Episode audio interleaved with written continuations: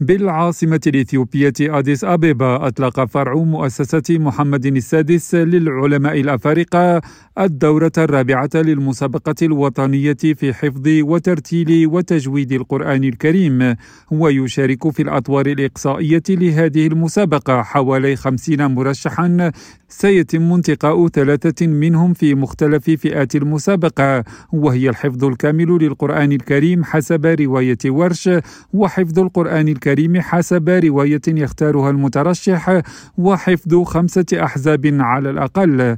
وسيشارك الفائزون الثلاثة في الأدوار النهائية لهذه المسابقة التي ستجرى خلال شهر رمضان الكريم. وترم هذه المسابقة النهوض بالقرآن الكريم وإحياء السنة النبوية الشريفة وحث الشباب على التملك وتنفيذ تعاليم الإسلام السمحة وحضر حفل إطلاق هذه المسابقة على الخصوص رئيس المجلس الأعلى للشؤون الإسلامية بإثيوبيا إبراهيم توفا وممثل الديانات بإثيوبيا بالإضافة إلى مسؤولين وبرلمانيين إثيوبيين.